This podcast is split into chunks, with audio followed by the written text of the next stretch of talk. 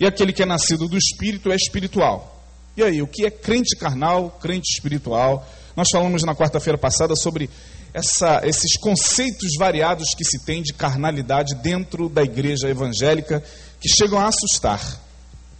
Porque eles divergem de tal forma que não é possível definir na teologia cristã o que é ser carnal de fato. E a nossa teologia, ela, infelizmente, abarcou alguns conceitos da teologia católica. Porque nós somos frutos do catolicismo. Tem um celular tocando, por favor, desligue já, irmão, em nome de Jesus. Atenda o celular lá fora. Você está atrapalhando o culto, coloque em vibracal. A gente fala isso encarecidamente, às vezes algumas pessoas esquecem, que atrapalha. Atrapalha muito. Então me perdoe aqui, eu não estou querendo ser grosso, pelo amor de Deus, não é isso, mas você que está com seu celular sem estar no vibracal, coloque aí na encolha, para que você não atrapalhe o culto. E a palavra nesse momento é muito importante, pelo menos para alguns que aqui estão. Ah, o conceito de carnalidade, ele varia muito. Você que já passou por várias igrejas sabe muito bem o que eu estou falando. Se eu desse o microfone na mão de cinco pessoas aqui para que elas definissem o que é ser carnal e o que é ser espiritual, as definições elas, varia, elas é, certamente é, divergiriam. Né? Uma pessoa falaria, de repente, por exemplo, que o crente carnal é aquele que transa antes do casamento. Já outro falaria, não, crente carnal é aquele que anda de, de, de, de bermuda, de short, ou que vende de, de para a casa de Deus. Não, para mim o crente carnal é aquele que ouve música popular brasileira. Isso é uma carnalidade terrível, porque o crente ele tem que ouvir só música evangélica. Desde o momento que ele se converte, ele tem que ouvir música gospel. É, ele tem que ouvir a música de Deus. Outro, de repente, falaria: não, crente carnal é aquele que fica paquerando as pessoas na rua. A mulher passa, ele dá uma olhadinha, né? o homem passa, ele, a mulher olha assim de soslaio, tal. isso é carnalidade. O outro, de repente, falaria o quê? E as possibilidades elas vão aumentando. Né? O crente carnal é aquele que fala palavrão 24 horas por dia. Toda hora ele está falando um palavrão. Sai um palavrão daqui, outro ali. Tal. Esse é carnal, isso é crente carnal. Outros falariam o seguinte: não, para mim, crente carnal é quem não ora. Crente que não ora é crente carnal. Crente que não adora é crente carnal. Crente que não vem para a igreja sempre que tem culto é crente carnal. E a gente não sabe de fato o que é ser carnal, porque dependendo da visão dogmática de cada igreja, o crente carnal ele vai variar. Você que veio de igrejas, por exemplo, de origem pentecostal, sabe muito bem o conceito de carnalidade que se estabelece ali. Né? O carnal é aquele que, por exemplo, não usa as mesmas roupas que o grupo usa.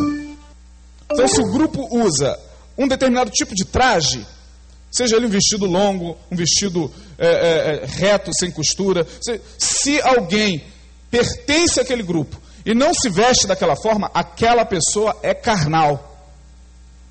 Porque ela optou por divergir no traje daquele grupo. E aí, gente?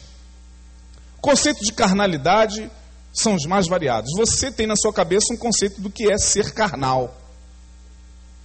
Mas nós não estamos aqui interessados em saber o que, que a religião fala sobre o crente carnal. Não me interessa nem um pouco saber o que, que, o, o, o que a teologia fala sobre o crente carnal. Não me interessa nem um pouco saber o que, que a convenção ou as convenções falam sobre o crente carnal.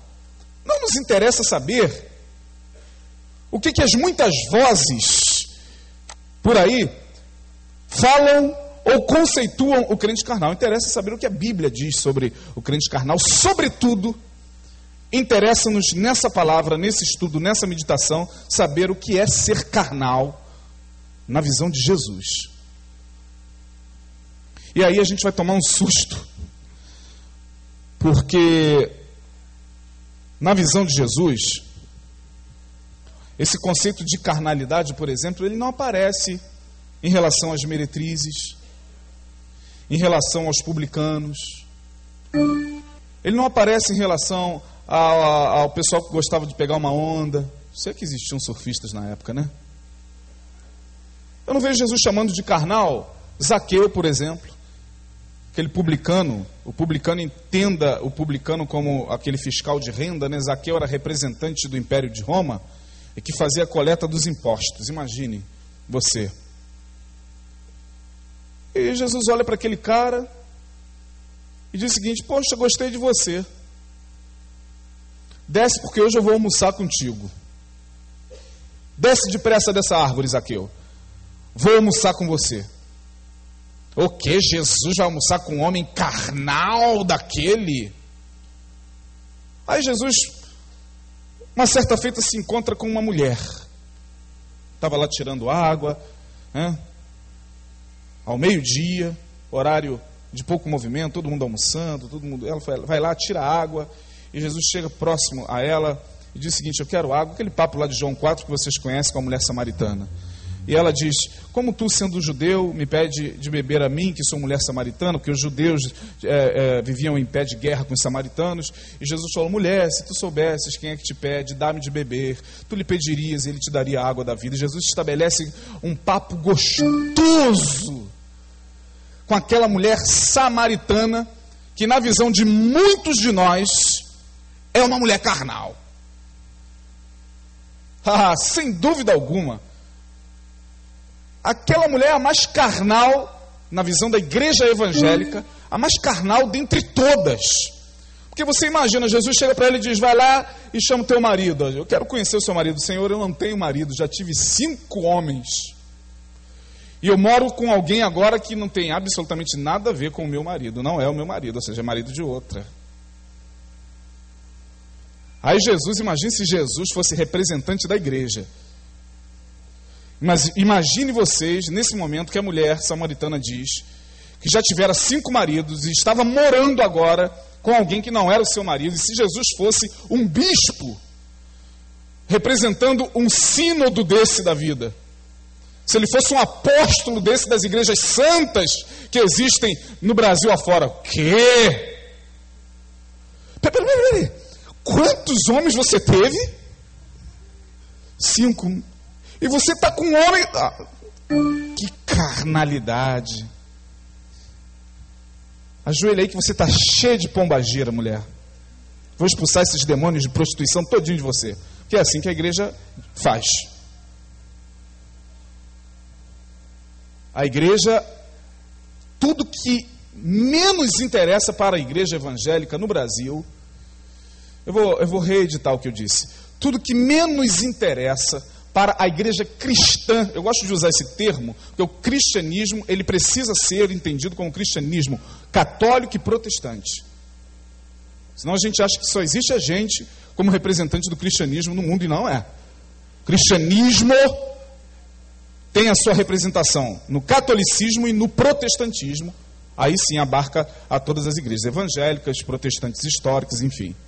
Agora você imagina se Jesus fosse um bispo desses.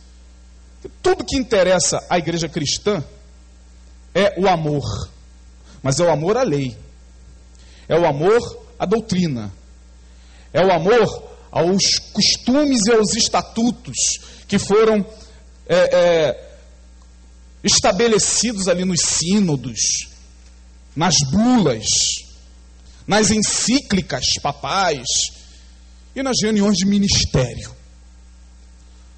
Então a gente tem um amor àquilo tremendo. Olha, fica estabelecido que a partir de hoje a igreja não recebe mais fulano assim, assim, gente assim, assim. E como a gente adora aquilo ali.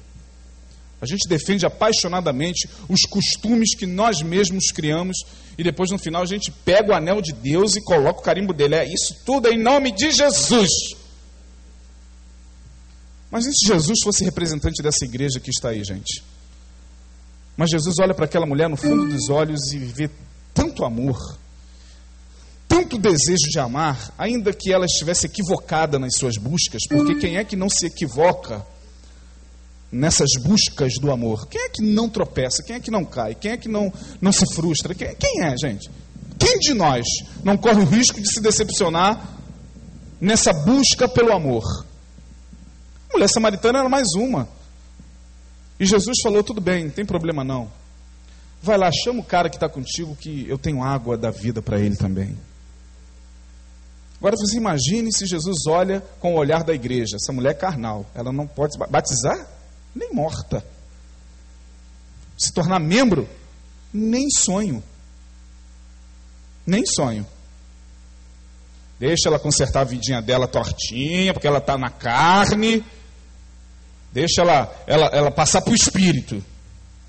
Mas não, Jesus, não, a, a, a, gente não vê esse conceito de carnalidade, é, pelo menos com Jesus, né? eu estou aqui falando de Jesus, a gente não vê esse conceito em relação às meretrizes e publicanos. Pelo contrário, você vê Jesus andando com essa turma, ainda que não praticando o que eles praticavam. Mas você vê Jesus despudoradamente andando com essa turma, falasse às pessoas o que quisessem falar. Jesus andava com publicanos e meretrizes, e os fariseus lá do outro lado ficavam julgando, dizendo ali, ó, ainda, ainda diz que é crente. Olha lá a companhia dele, eu conheço aquele cara que está com ele. E quem é? Aquele cara, meu Deus do céu, não acredito que ele está com aquela pessoa ali. A gente sabe nem o que a pessoa está fazendo, nem o que o, o irmão está conversando, mas a gente já julga. Aquilo lá, olha lá, olha onde ele está sentado. Olha onde ele está sentado. Eu passei e eu vi o pastor Isaías sentado numa rodinha onde estava rolando o pagode. Eu vi, tinha pagode, Zeca Pagodinho, tinha mulata sambando ali atrás. Ele estava ali conversando com um cara ali naquela roda. Pelo amor de Deus, não podemos nos assentar na roda dos escarnecedores. Você sabe o que é assentar na roda dos escarnecedores? Onde está escrito essa palavra? Salmo o quê? Salmo o quê, irmão? Salmo de número primeiro. Bem-aventurado o varão que não anda segundo o conselho dos ímpios, não se detém no caminho dos pecadores e nem se assenta na roda dos escarnecedores. O assentar na roda dos escarnecedores, a palavra assentar no hebraico é a palavra yashav no hebraico. Significa fazer exatamente a mesma coisa que o sem terra faz quando invade uma, uma terra ou um terreno daqueles lá. É assentar, é fincar estacas ali. É fazer dali aquele lugar da sua habitação, assentar. Já viu o assentamento do sem terra? É exatamente sobre esse assentamento que a Bíblia fala no Salmo 1. Tem nada a ver com você passar ali e tem uma roda ali, aí tem um conhecido seu, e queria falar contigo, vem aqui. Aí o crente desesperado, desesperado, que pode passar o pastor, pode passar a Kombi da igreja, pode passar alguém do outro lado. Depois, eu vem cá, é algo rapidinho, quero falar contigo. Às vezes é um colega teu, alguém do, do, do teu trabalho. Não, depois eu vou aí. Amarrado, vou sentar na roda de escarnecedores, sangue Jesus tem poder. E acha que está sendo espiritual. Ai, Jesus, é, é muita ignorância, sabia? Nossa. A gente não vê esse conceito de carnalidade, pelo menos em Jesus, associado a essas pessoas, samaritanos. Muito pelo contrário. Jesus ele usa uma parábola sinistra. Sinistra. Porque os samaritanos eram alvo do ódio do povo judeu, o povo que se sentia religioso, o povo que se sentia melhor do que os outros, o povo que achava que Jeová era só deles, ou seja, Deus virou um Deus tribal na cultura judaica. Né? Não era mais um Deus de todos, era um Deus de Israel, o restante era gentalha que a palavra gentio significa isso mesmo, gentalha, gentalha. O Kiko traduziu bem o que, o que nós éramos. O que nós somos é gentalha. A palavra ali, gentio, é gentalha. Outras gentes. Quem era o samaritano dos judeus? Gentalha, gentalha. Aí Jesus para para conversar com a gentalha, porque a mulher samaritana era membro de uma comunidade que era alvo do ódio dos religiosos. E mais à frente, Jesus propõe uma parábola e dá na cara dos religiosos. Olha, um homem seguiu seu caminho e foi assaltado. Bateram nele e deixaram-no deixaram semi-morto. Ele ficou lá, semi-morto na estrada. Passou um sacerdote. Por que, que Jesus usa, usa essas figuras? Claro que Jesus usa de forma proposital. Passou o sacerdote, sacerdote da religião. Vamos contextualizar. Passou o pastor. Olhou. Ai meu Deus, cinco para as sete, o culto começa às sete. Jesus, tem misericórdia dessa pobre alma, Senhor. Ó oh, Deus, louvado. Aí correu para o culto, porque o culto tem que começar no horário. Aí Jesus falou, depois do sacerdote veio o levita. Atrás do pastor veio o ministro de música. Caramba, vai começar, não cheguei ainda para tocar o instrumento. Oh, me ajuda, pelo amor de Deus. O pastor já está lá na frente, o bicho vai pegar se não chegar. Oh Deus, tem misericórdia dessa pobre alma. E corre também. Aí veio o samaritano. Entenda o samaritano como você quiser entender. São todos esses que nós falamos que não vão para o céu. São todos esses que a gente condena ao inferno. Porque creem diferente da gente. Porque não canta como a gente. Porque não gesticula como a gente. Porque não senta onde está a gente. Aí passa o samaritano. Olha, diz Jesus, ele pega o camarada, leva até um lugar mais próximo, paga a, a, aquela pessoa para cuidar daquele homem, deixa o dinheiro ali. Detalhe, ele também tinha compromisso, tá? Ele também tinha compromisso, não era vagabundo. Ele falou: Olha, cuida desse homem, e o que ultrapassar do valor é, é, é, na volta, eu passo aqui e deixo o restante. Então a gente vai começando a compreender o conceito de carnalidade, que não tem nada a ver com esse conceito que a igreja estabeleceu de crente carnal, em Jesus. Porque para Jesus não são as meretrizes, os publicanos e os samaritanos os carnais. Os carnais são, sim, os presunçosos. E quem são os presunçosos? Os arrogantes, os pedantes. São aqueles que representavam a religião. É fácil de entender, gente. Para Jesus, carnal é o religioso presunçoso, que se diz dono da verdade, aquele a quem o Senhor chama de hipócrita. Você sabe o que significa a palavra hipócrita? Quantos sabem o que significa a palavra hipócrita? É uma palavra de origem grega, olha aí, viu? Como é que a, a, a cultura grega está muito forte. A palavra hipócrita é uma palavra da língua grega significa quem eram os hipócritas na Grécia Antiga? Eram os atores que se apresentavam nas praças, peça, né? Peça de teatro. Esses eram os hipócritas. Então a palavra hipócrita, que hoje é sinônimo de falsidade, de duas caras, não é isso? O hipócrita é aquele que é, fala uma coisa na tua frente, por trás fala outra. O hipócrita nada mais é do que o ator. Do que o ator. Hipócrita é o ator. Na Grécia Antiga, toda essa turma aí de Hollywood, da Rede Globo, dos teatros, eles eram os hipócritas, porque eles representavam. Aí eu pergunto a vocês: tem gente melhor para representar do que os religiosos? Não tem, gente.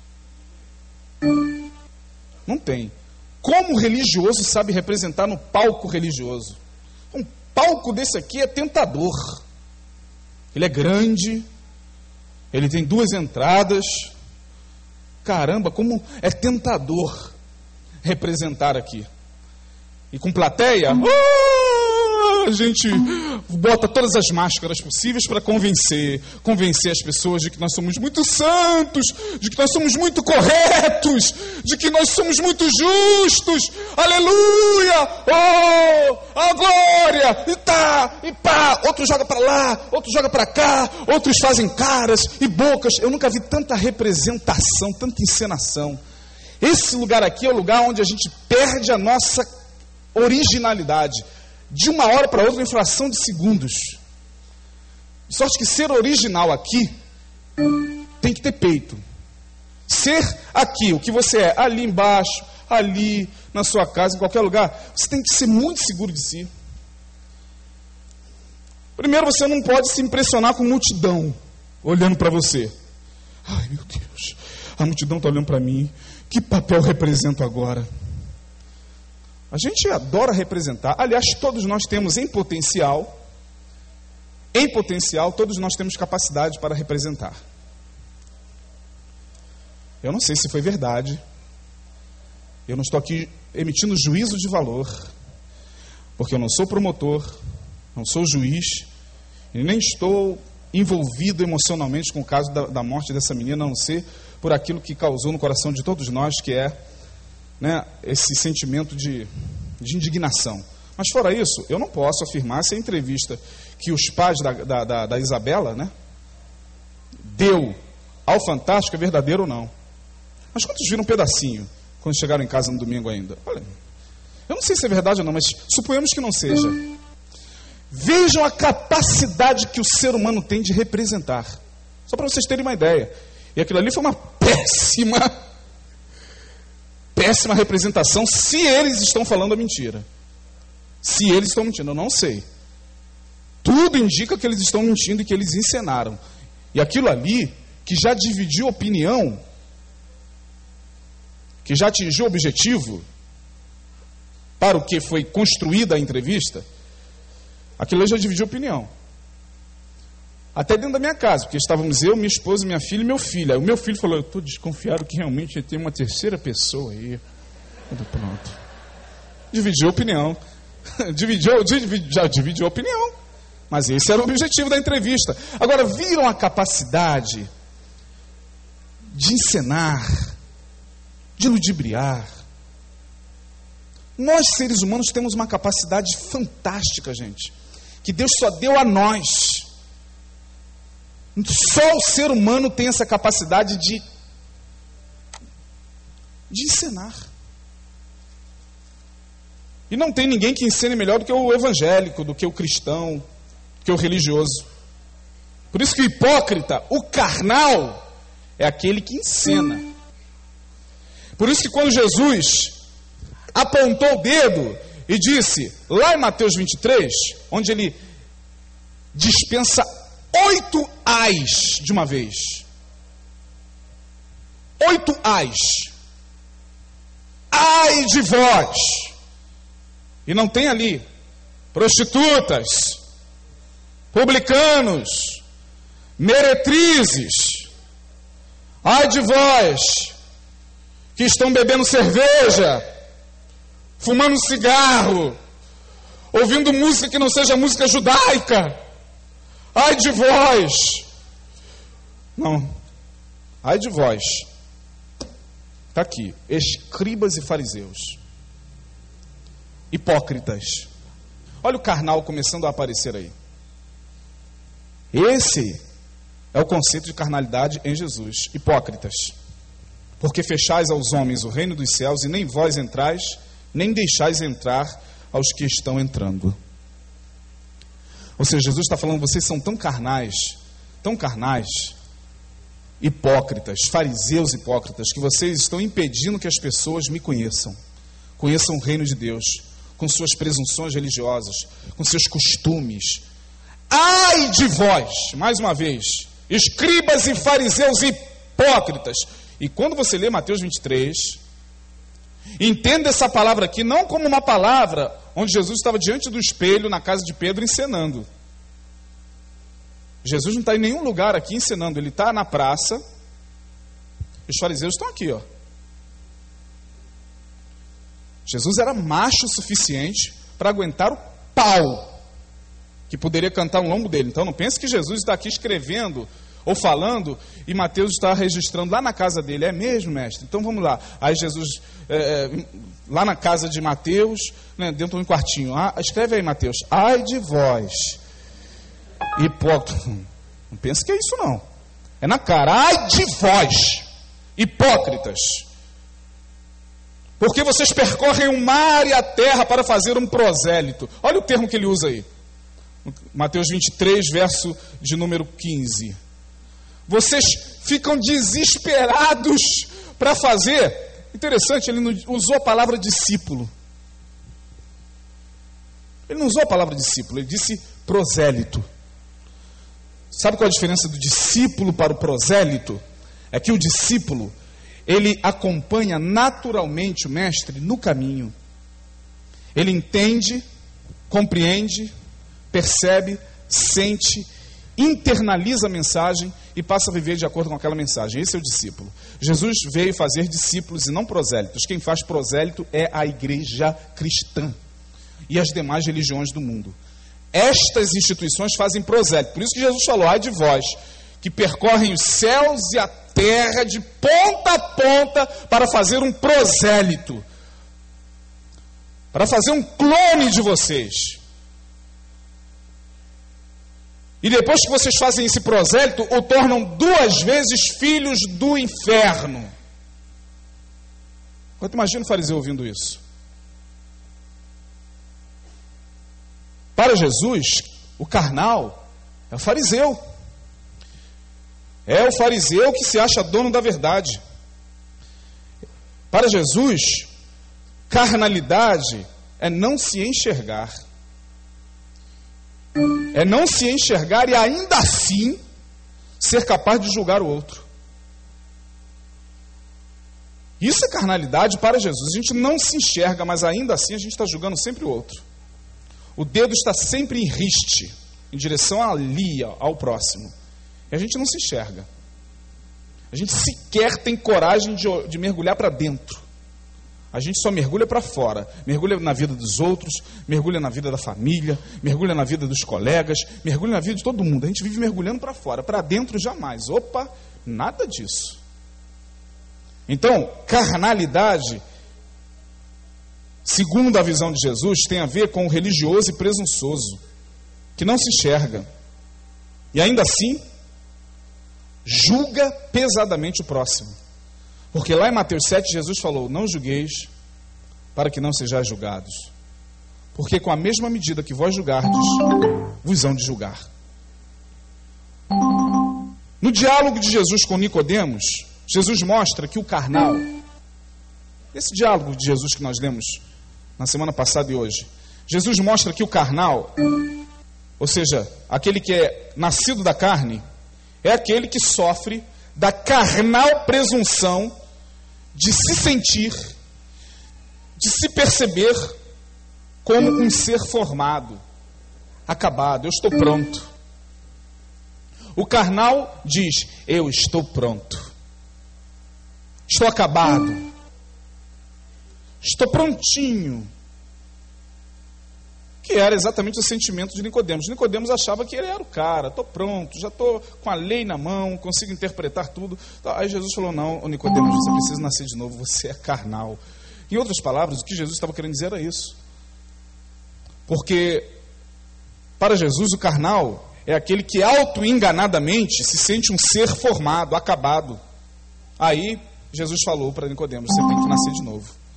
Você tem que se deixar construir de novo. O carnal, ele não sabe que é carnal. Olha que coisa interessante, gente. Quem é carnal não sabe que é carnal, não. Ele nunca se vê assim. Ele se vê melhor do que todos, acima de todos, mais espiritual do que todos, na capacidade de julgar aqui, de julgar ali, porque ele nunca, o verdadeiro carnal, segundo a visão de Jesus, nunca se verá carnal. De sorte que todo aquele que se vê carnal, já está muito longe de uma total carnalidade. Então, quando você chega, ai meu Deus, eu estou tão carnal. Nunca falou isso, não? Eu estou tão carnal hoje. Estou sentindo umas coisas da carne. A minha libido hoje está tão acesa. Minha sexualidade está tão flor da pele, Jesus. Eu estou tão carnal. Não, na verdade, o carnal nem sabe que é carnal. E só que quando você diz, eu estou tão carnal, você só está fazendo um exame de autoconsciência moral. Moral. Lembre-se do que eu falei na semana passada para os que aqui estiveram. A nossa, o nosso juízo de carnalidade e espiritualidade tem a ver com moral e tem a ver com valores que nós mesmos construímos para através deles a gente se, se guiar. A moral é isso. A moral é um conjunto de valores criados não por Deus. Deus não criou moral alguma. Quem criou a moral foram os homens, a sociedade é quem cria a moral. De sorte que quando a sociedade muda, a moral também muda. Então esse, ai meu Deus, eu estou tão carnal, ai Jesus, tem misericórdia, vou ter que ir para a igreja, vou ter que orar mais, vou ter que ler mais a palavra, vou ter que buscar mais ao Senhor. Não que, você só está se autopunindo por um conceito estabelecido dentro de você, desde a mais terra infância, do que é bem do que é mal, do que é certo, do que é errado. Porque o carnal, segundo a visão de Jesus, nem sabe que é carnal, muito pelo contrário. Muito pelo contrário, ele não faz nem ideia de que ele é carnal. Ele não faz nem ideia de que ele é carnal. O verdadeiro carnal não faz nem ideia de que é carnal. Na leitura dos evangelhos, nós não vemos Jesus. Quem já leu os evangelhos não verá Jesus associar a carnalidade às festas, aos banquetes, à alegria da vida, às gargalhadas gostosas que a gente dá alto. Que coisa carnal. Que coisa carnal, esse cara é carnal. Nós não vemos Jesus associar a carnalidade às brincadeiras que a gente faz um com o outro, e pega ali, agarra aqui, e pula no cangote, qual é? Tá. Esses jovens são muito carnais, olha só, um pulando no cangote do outro. Você vê Jesus associar a carnalidade a isso? Você vê Jesus associar a carnalidade às festas? Muito pelo contrário, ele não faltava uma. Quem lê os evangelhos percebe. E chegou o dia da festa em Jerusalém, lá estava Jesus. Foi convidado para comer na casa de Simão, que é, que, é, é, lá estava Jesus. Na casa de Mateus, lá estava Jesus. Na casa de Fulano, almoço, churrasco, lá estava Jesus. E não pense vocês que os churrascos que Jesus frequentava eram churrascos culticos, gospel, com a carninha assando e a musiquinha tocando. Aleluia. Não, era só lá, lá, lá, lá, lá, lá, lá, hey. as mulheres dançando. Uh, lá, lá. É, era assim, judeu. Jesus era judeu. É cultura, ele fazia parte da cultura dele. A gente acha que Jesus era um crentão desses que ou nós somos ou nós estamos acostumados a ver. Jesus ia, já estava lá Jesus e as mulheres oh, com véu, né? De repente passava até pela cabeça dele assim. Então ele estava lá falando: Olha, o reino de Deus, me dá uma carne aí, eu quero essa bem passada aí. O reino de Deus é semelhante a um homem. Era assim que ele vivia. Esse Jesus gostoso, a gente tem que redescobrir, senão a gente morre. Que a igreja está matando esse Jesus. Começou a matar lá no ano 300 quando Constantino se converteu e evangelho virou cristianismo. Hoje a gente defende o cristianismo, a gente não defende o evangelho.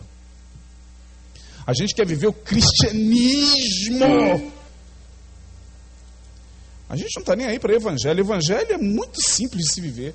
Mas como a gente não quer simplicidade, a gente quer complicar, aí o cristianismo veio e complicou com seus dogmas, com sua teologia, com seus conceitos. Aí depois teve a reforma no século XVI com Martinho Lutero. Aí, puxa, agora parece que a coisa vai andar. Não, piorou mais ainda. Aí virou essa confusão. Tudo chamado de evangelho, mas adoecendo as pessoas, matando as pessoas, cansando as pessoas, deixando as pessoas fastiadas. Carnal nos evangelhos por exemplo, não é aquela mulher que vem da noite escura e invade a sala daquele jantar e começa a chorar e beijar os pés de Jesus. Não é ela que é carnal.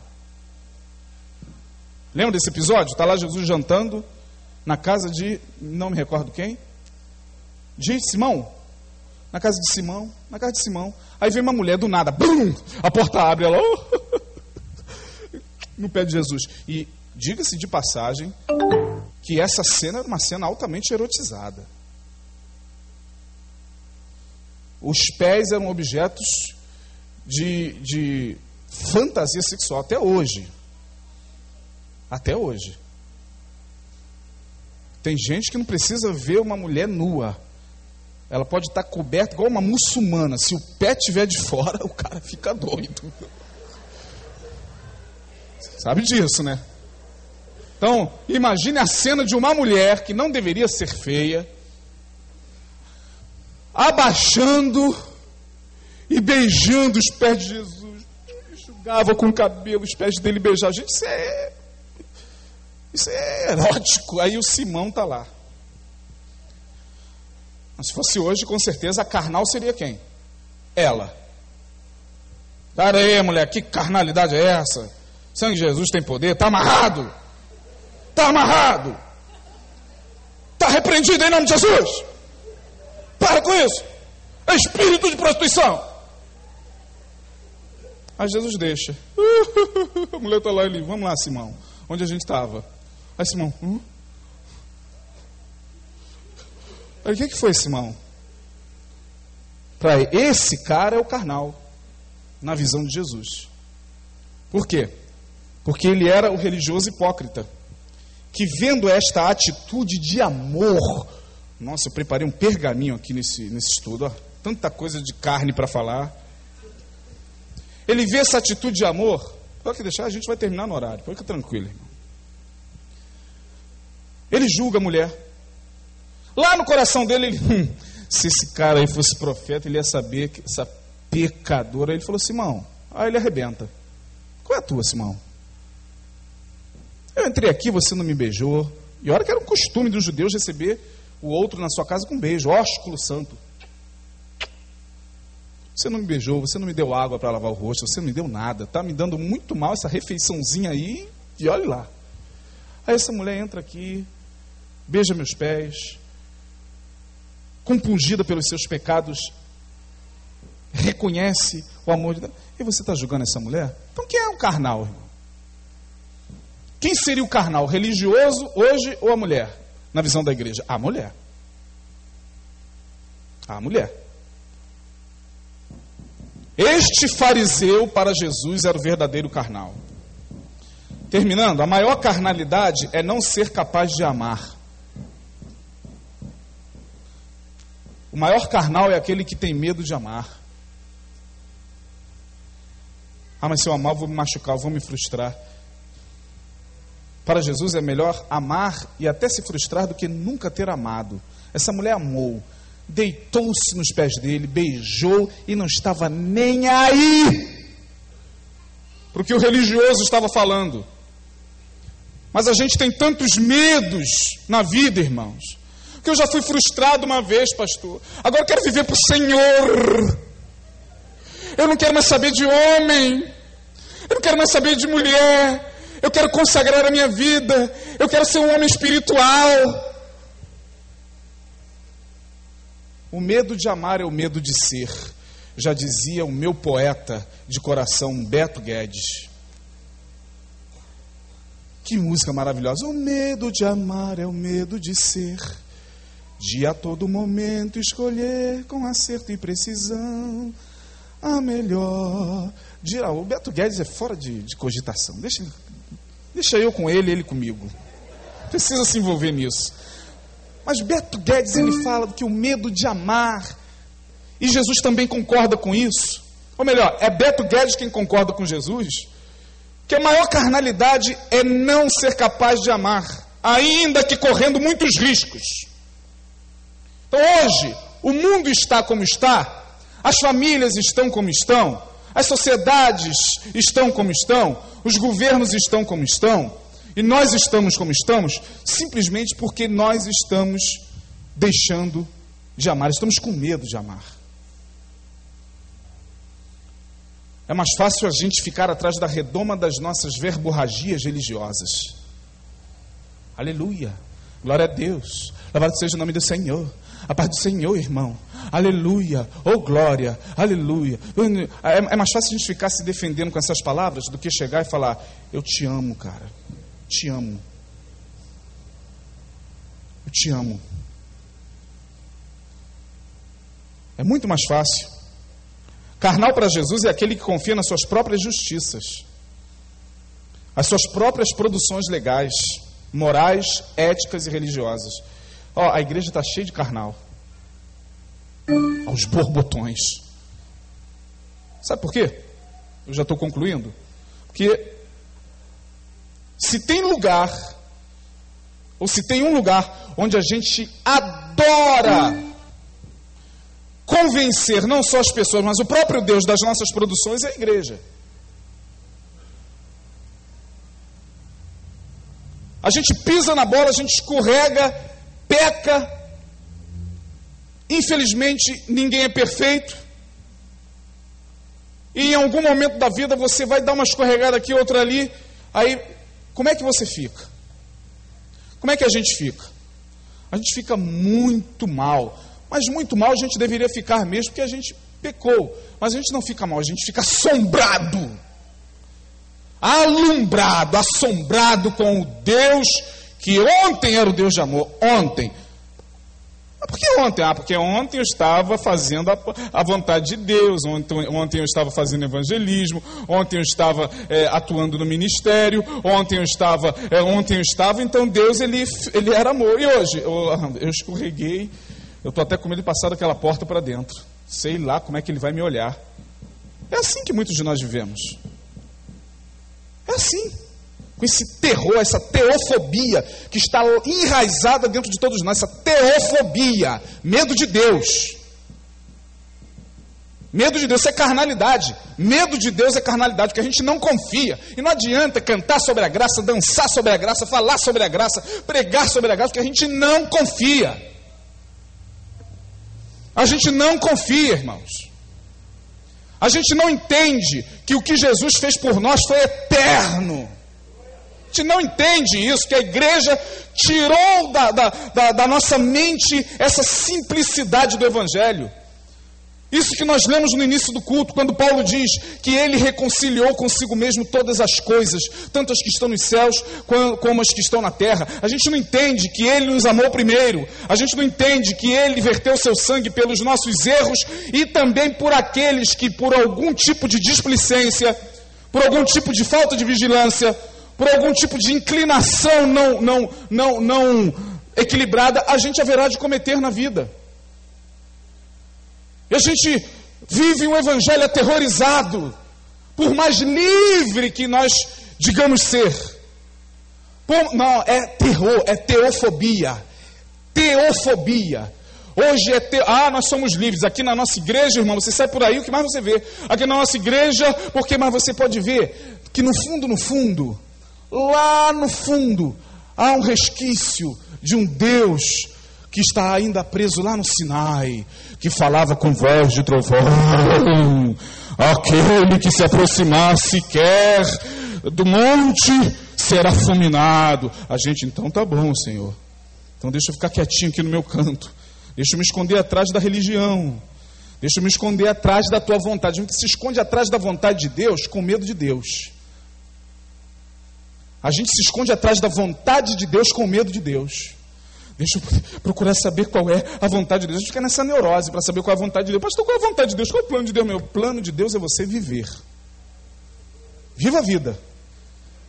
Viva nas incertezas do vento.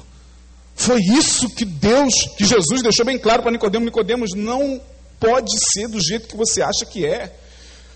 Nicodemos, para viver a vida espiritual, para ser um homem espiritual e não carnal, você tem que viver nas incertezas do vento, porque o vento sopra onde quer. Ouve-se a sua voz, mas não se sabe de onde ele vem, nem para onde ele vai. Assim é todo aquele que é nascido do Espírito. Nós não sabemos o que nos aguarda daqui a um minuto. Eu posso estar de pé, geográfica e fisicamente, como posso cair, irmão. Eu posso cair amanhã exatamente no mesmo pecado que eu estou acusando alguém hoje. Eu posso tropeçar exatamente no mesmo ponto da lei que eu estava julgando o meu próximo. Então Jesus falou, Nicodemos, quem quiser viver o evangelho tem que se deixar levar pelas incertezas do vento, que o vento é o vento do espírito. E não são produções, obras. Né? Porque o profeta Isaías, irmãos, estourou o horário, já estou terminando mesmo. No capítulo 64, no verso 6, ele diz o seguinte: Porque as nossas justiças perante o Senhor são como o quê? Quem se lembra? Trapos de imundícia. Quem gosta de justiça somos nós. Está todo mundo querendo, querendo a, a, que a justiça seja feita em relação a quem matou a pequena Isabelle. Quem gosta de justiça, quem gosta de tribunal, quem gosta de promotor, quem gosta de advogado de defesa, quem gosta de um júri, somos nós. A gente adora ver alguém ser acusado quando aquele alguém precisa ser acusado. Bem feito! Tem que pagar pelo que fez. Tem que ir para a cadeia. Quem gosta disso somos nós, seres humanos. O único tribunal que Deus estabeleceu foi aquele que ele, onde ele colocou Jesus como, ju, como advogado eterno. Eterno. Meu filho, você vai ser o advogado eterno. Porque olha lá para o meu povo, um povo de inclinações mais, um povo que só pensa muitas vezes no que é mal, um povo que hoje está me adorando, mas amanhã vai estar me concebendo de uma forma totalmente errônea, vai estar com medo de mim, vai estar com medo que eu os lance no inferno, vai estar com medo. Meu filho, você vai ser o advogado eterno. E aí, João recebendo essa revelação, o apóstolo João ele vai escrever na sua epístola: Filhinhos, não pequeis, mas se pecardes, tendes um advogado junto ao Pai Jesus Cristo, o justo, ele é a propiciação, e a propiciação eterna. O sangue de Jesus continua jorrando na vida daquele que confia, que se deixa levar pelas incertezas do vento. Carnalidade na igreja, se a gente fosse pegar o conceito da igreja e fosse enumerar uma série de comportamentos carnais, qual é o que encabeçaria? Os, todos os que são de ordem sexual: o adultério encabeça a lista dos pecados graves da igreja. Tem gente que chega, né? Faz assim mesmo. Eu estou representando mesmo. Não é assim? Fogo no inferno pro adúltero. Fogo no inferno pro irmãozinho que transou antes do casamento. Espírito de fornicação. Legal. Eu olho para Jesus e eu sou confrontado por Jesus. Eu olho para o irmão que fornicou e olho para Jesus olhando para mim. Não para ele, mas para mim que estou julgando ele. Eu vejo o olhar de Jesus me consumindo por dentro de amor. Isaías, é o teu irmão. Ah, Isaías, se eu pudesse mostrar a você que amanhã ou no ano que vem você está propenso a cometer. Foi isso que ele fez com Pedro. Pedro, Senhor, eu estou pronto. Olha, olha a, a carnal presunção do, do, de se estar pronto. Eu estou pronto. Foi o único que, no meio dos discípulos, o único ficou de pé. Eu. O que, que foi, Pedro? Eu estou pronto. Pronto para quê, Pedro? Para morrer contigo. Para morrer por mim? Claro, estou pronto. A espada já está já, já tá sacalada, ou seja, a, a, já está é, afinada, né? Afiada, desculpa. A espada está ali. E eu estou pronto. Ai, Jesus, Pedro, Pedro. Ai, Pedro. Satanás pediu para cirandar a tua vida. Mas eu roguei ao Pai para que a tua fé não desfaleça. Tá, Pedro? Você ainda é carnal. Você está na sua carnal presunção de estar acabado. Você não está acabado. Pedro, você ainda está em obra. Você ainda está sendo construído por mim. Não, contigo é eu. Daqui a pouco o cara está lá. Você conhece Jesus? Opa, você. Você estava com ele. Eu? Com a mesma veemência, eu estou pronto. Ele diz, eu, e diz no texto lá que ele falou com ira pela terceira vez: Eu não conheço esse homem. Pelo amor de Deus. Eu não conheço esse cara chamado Jesus. Você estava com ele, eu não conheço. Como é que são essas ambiguidades da vida? Toda paixão é perigosa por isso, né? Toda paixão. Pedro apaixonadamente cortou a orelha do cara. Estava apaixonado por Jesus. É por isso que eu tenho uma reserva com os apaixonados por Jesus. Nada contra, só tenho uma reserva. Que essa turma dos apaixonados eu não estou vendo mais por aí. Estou vendo mais por aí. A gente sai por aí que eram os apaixonados por Jesus. querer. A onda da paixão acabou. São os caras que botam fita na, na cabeça, botam plástico no carro, estende uma bandeira no corpo e diz só Jesus, é só Jesus, é só com Jesus. Aí na primeiro, no primeiro embate, Deus não me ama mais. É porque ele é carnal. Ele ainda não compreendeu que o amor de Deus se faz presente em qualquer ocasião da vida. Então Deus não está buscando apaixonados. Deus está buscando gente que o ame. Amarás ao Senhor teu Deus de todo o teu coração, de toda a tua força, de todo o teu entendimento. Esse é o espiritual, que pode de repente cometer um erro, um deslize, que pode infelizmente ser flagrado ou ser pego pelas situações da vida. Mas quando ele tem certeza da graça que já fez por ele o que ele não podia fazer, a graça no pecador ama o que sou e o que você. A gente que canta. Gente, eu só estou reverberando que a gente canta. E o que você vai ser amanhã? A graça ama o pecador, ama o que sou e o que você. Aí o que você vai ser amanhã? O que você vai ser amanhã, irmão? O que você vai ser na sua vida sentimental, na sua vida familiar? O que você vai ser? Ou a gente crê ou a gente não crê. Então, essa palavra que eu queria deixar para vocês, para que vocês se avaliem, para que nós nos avaliemos o que é ser carnal. Se ainda somos carnais por falta dessa compreensão plena do Evangelho, do Evangelho que nos faz andar pelas incertezas do vento, eu não sei o que virá, nem quero saber, só sei de uma coisa: nada me demoverá do amor de Deus, estou nele para sempre o sacrifício foi para sempre. Ele é sumo sacerdote eterno, segundo a ordem de Melquisedeque, para sempre. É advogado é, é, de defesa, para sempre. O sacrifício foi um só. Não há mais nada a ser feito, a não ser que eu viva em paz, reconciliado com Deus, com o mundo, com a natureza, com o bem-te-vi, com o passarinho, com os meus irmãos, com a vida. Se você recebe essa palavra dessa forma, agradeça a Deus e aplauda ao Senhor. Fique de pé. Glória a Deus. Glória a Deus. Vá para casa meditando. Que Deus te abençoe. Deus abençoe as nossas vidas. Ah, esperamos em Deus que no domingo que vem nosso pastor esteja de volta. Na próxima quarta, certamente, então, ele estará retomando o púlpito, as suas atividades.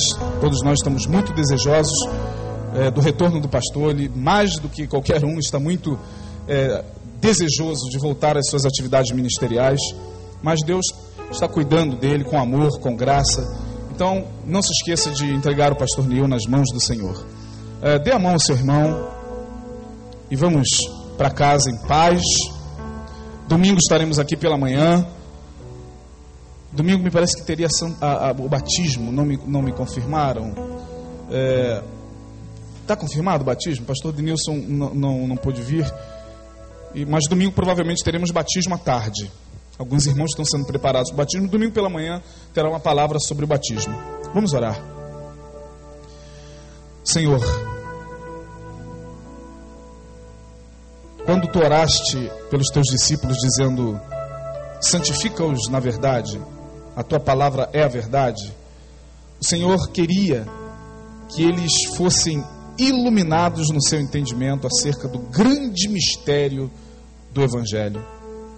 Mistério que esteve oculto por todos os séculos, como nós lemos em Paulo no início desse culto, em todas as gerações, mas que agora foi manifesto a todos os seus santos que somos nós, aos quais Deus quis fazer conhecer as riquezas da sua glória, a saber, Cristo em nós, esperança da glória.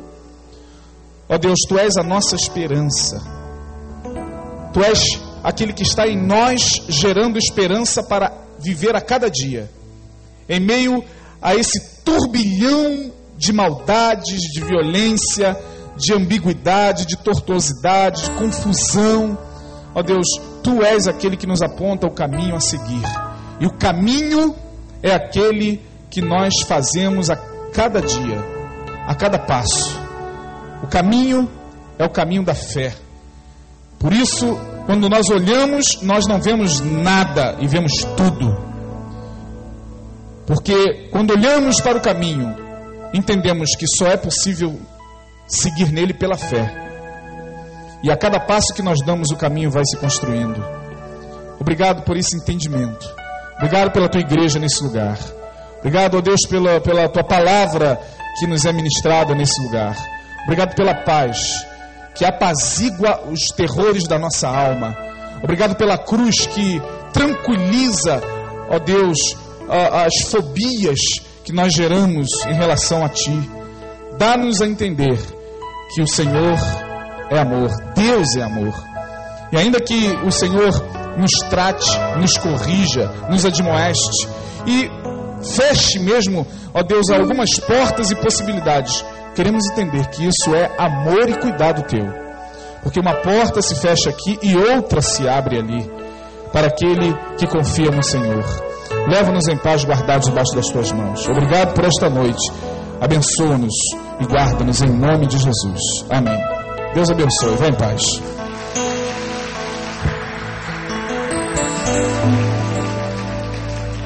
Aleluia. Olha, um varão perdeu a sua prova do Detran, hein? É o Marcos Antônio Rodrigues de Castro. A prova do Detran, Marcos. Você perdeu. Se você estiver presente aí, pegue aqui comigo, hein? Ô, varão. Ô, varão.